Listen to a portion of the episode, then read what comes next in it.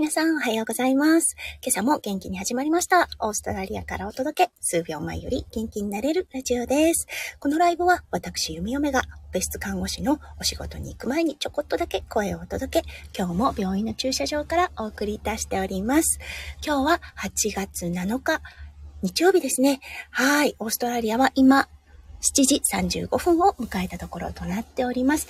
日本との時差は1時間なので、今は日本は6時35分ということでね、日曜日の朝、うん、早起きされてる方もいらっしゃるのではないでしょうか。はい、そんな中、弓嫁の声を聞きに来てくださってありがとうございます。今日はね、弓嫁、あの、ツイッターの方でもね、ちょっとお話ししたんですが、実はね、金曜日にお仕事、キャンセルのお仕事があったんですね。というのも、麻酔がいないから、あの、そう、トラウマティアターっていうのは何て言うのかな？うんと、整形外科の、あの、エマージェンシーの方が、オペレーオペレーションがね、オペ室が稼働しないからっていう風に言われて、そう、キャンセルになったんですけれども、その日の夜かな？に、あの、いや、あの、麻酔さんが見つかったからやりますよ、みたいな感じの連絡が来て、ちょっとね、2点3点とあって、今日のお仕事となりました。はい。今日は、うん、あの、整形外科の方なので、おそらくね、骨が折れてしまった人、手を怪我してしまった人のお世話となると思います。はい。あの、今日だったんですが、アナフィラクシーについてね、お話ししたいと思います。皆さんもね、この言葉、もう、あの、馴染みがある言葉になってきましたよね。はい。アレルギー性ショックというかね、うん、アレルギーを持った人が、あの、ショック状態に陥ることをアナフィラクシーショックと言います。はい。これだったんですが、うん、あのー、術中に起こることもあります。うん、というのはね、やっぱり投薬が投薬というか全てのものにアナフィラクシーって起こるリスクがあるんですよね。何かを食べたものに対してのアナフィラクシーもありますよね。あとは投薬された薬に対してのアレルギー反応があるっていう感じで。そう。で、あの、ちょっとしたうんと反応とアナフィラクシーショックっていうのはまた別物なんですよね。うん。あの、例えばね、ほんのちょっと、あの、湿疹が出ましたっていうのも、一応ね、反応の一つとはなりますが、アナフィラクシーではないです。アナフィラクシーっていうのはもう呼吸ができなくなるような状態ですね。もうあの、こうんと、肺の中のね、肺胞の方がもうすべてシャットダウンしてしまって、そして、あの、ボーカルコード、なんて、うんと、声帯の方もこう閉まってしまって呼吸ができないっていうような状態になるのが本当にひどいアナフィラクシーショックとなります。そう、あの、そう、日本でもね、よく漫画とか、あとはドラマとかでも再現されてますよね。あの、ヒューヒューとしたようなね、息遣いになるんですね。そして、うん、あの、呼吸が苦しいような状態になって、そのまま病院に運ばれるっていうような感じになります。はい。で、あの、よく投与されるのがアドレナリンというような形になりますね。はい。そして、果たして術中でそれが起きるのかっていうのは、うん、あの、起きる可能性はあります。手術中にね、いろんな投薬がされます。もちろんね、あの、アレルギーの有無の確認はあります。もちろんそういうお薬、アレルギーがあるものは一切投薬はしません。ただね、あの、やっぱり知らないいい場合もありますので、ね、あの、たまたま投薬したお薬が合わなかったっていう場合もありますね。はい。その場合はね、やっぱりバイタルに現れてきます。うん。やっぱ脈がね、急に上がったりとか、あとはね、全身に、あの、全身にこう、うんと、湿疹ができてしまったりとかね。うん。あとは、あの、呼吸器をつけている場合、うん。あの、呼吸器が、うん、吸器が、うんと、患者さんの生命維持をしている場合、急に呼吸器の方の、あの、マシーンの方がですね、あの、あれ？何かおかしくなってるよっていうようなことを言ってくれたりもします。もちろんグラフにも現れます。はい。そういうのを判断して、あ、もしかしたらアレルギーショックかな？アナフィラクシーショックかな？っていうような状態になります。弓山がね、15年、えっ、ー、と、麻酔の看護師してるんですが、その中で、うーん、ナフィラクシーはね、本当にひどいものが1件だけありました。なのでね、確率としてはそんなに多くはないです。だけど、な、ないことはないんですよね。うん。で、あの、アレルギーショックがあると、やっぱりね、術中っていろんなお薬を投薬するんです。なので、あの、どのお薬に反応したかっていうのね、ちょっとわからないんですよね。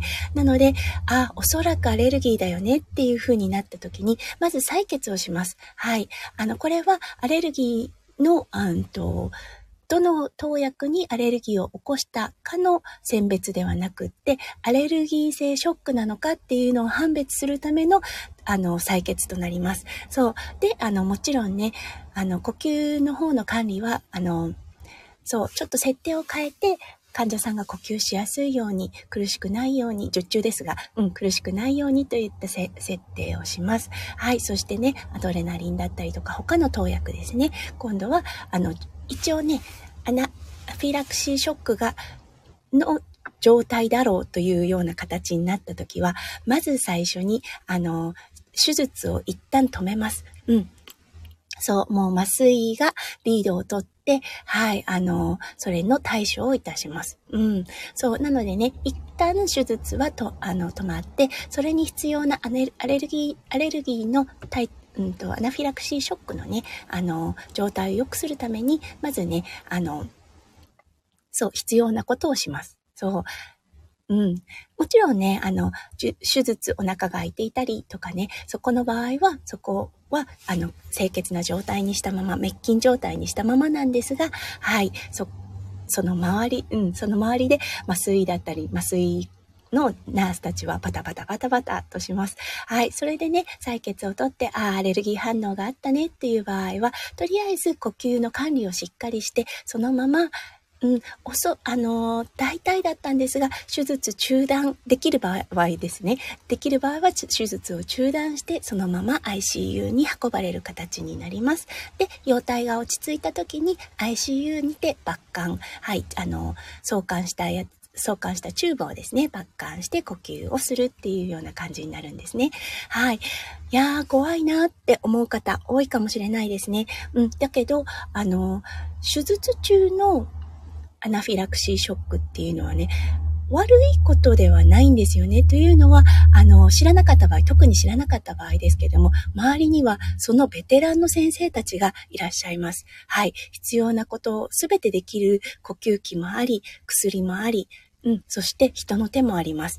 うん、なのでね、もしアレルギーを見つけるんであれば、やっぱりね、あの、先生がいる場所で見つかるのが一番いいのかなって思います。はい。そして抜管が終わった後ですね、ICU が終わった後、あの、何があったか、先生、担当の先生から説明があって、そ、手術が、うん、もう一度手術ができるんであれば手術をします。はい。そして、そしてですね、うん、あの、後日、アレルギー科の方に、えっ、ー、と、ゆ、ゆ、なんていうんだ、あの、リファーされるってなんで、紹介されるんですね。紹介されて、はい、このアレルギーの有無、何についてのアレルギーだったのかっていうのを、はい、あの、見極めるという形になります。そしてそれがレコードに残って、うん、次からこのお薬は必ず避けるものの一つになります。はい。という感じで、うん、一連のアナフィラクシーの、あの、流れっていうのかな。こういう感じで進むっていう感じになります。うん。アレルギー、確かにね、本当に怖いですよね。なんかあの、昔に比べてアレルギーっていうのがすごく増えたかなっていうような感じがします。特に食物ですね。食物アレルギーは、うん、弓嫁が子供の頃に比べて今少し量が多いのかなって思います。投薬の方はどうでしょうね。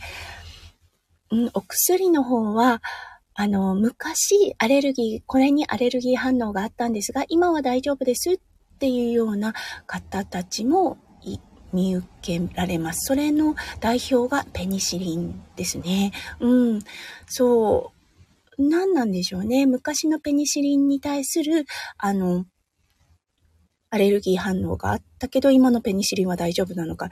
うん、なんかそういうふうに、あの、お仕事をしていると、そういうふうに言われる方がすごく多いですね。うん、そう。ね、あの、喘息と同じように、やっぱりなんかこう、大きくなるにつれ、なくなるものっていうのもありますよね。卵アレルギーとかも大きくなるにつれ食べれるようになりましたっていう方もいらっしゃいますもんね。はい。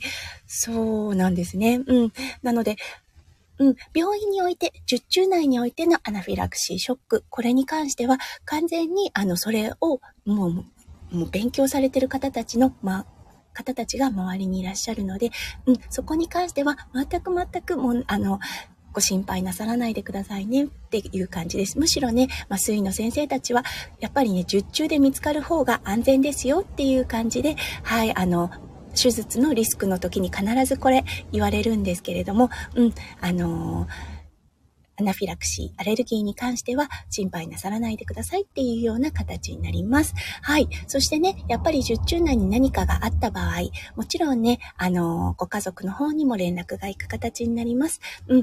あの、そう、そういう連絡網をしっかりしているので、そう、あの、もし周りの方でね、これから手術、家族が受けるんですっていう方がいらっしゃったら、しっかり連絡も入る形になりますので、安心なさってくださいね。うん、ただこれ、オーストラリアに置いたなんですが、うん、あの、おそらく日本の方がしっかりしていると思います。あの、ね、ほうれん草っていうのがすっごい徹底している日本なので、日本の方がもっともっとしっかりしているかなって弓嫁は思います。はい、ということで今日はね、アナフィラクシーショック、特にね、オペ室でで起こるアナフィラクシーショックについてお話しさせていただきました。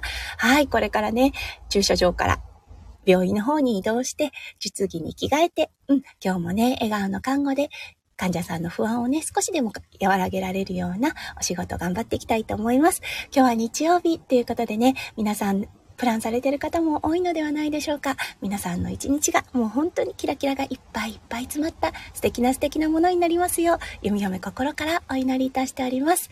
それでは素敵な一、それ、噛んでしまいましたね。それでは素敵な一日を、そし、する。そうですね。それでは素敵な一日をお過ごしくださいませ。はい。じゃあ行ってきます。そして、行ってらっしゃい。じゃあね。バイバーイ。